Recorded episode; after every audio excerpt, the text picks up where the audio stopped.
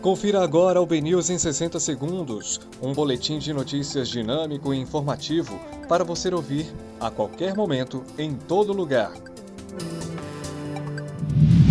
Olá, uma excelente tarde para você.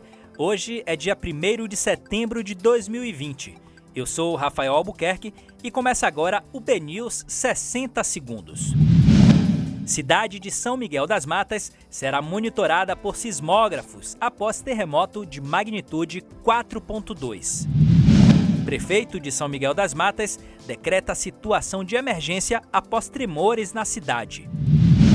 Oito casas e uma igreja em Amargosa foram vistoriadas pela prefeitura após terremoto na região.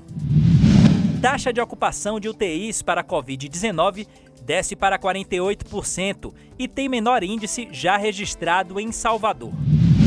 Kátia Raulino é ouvida novamente pela polícia e não apresenta diplomas pela segunda vez. Polícia Civil do Rio cumpre mandados de busca e apreensão contra guardiões do Crivella. Gilmar Mendes retira a investigação contra a Serra da primeira instância e remete ao STF.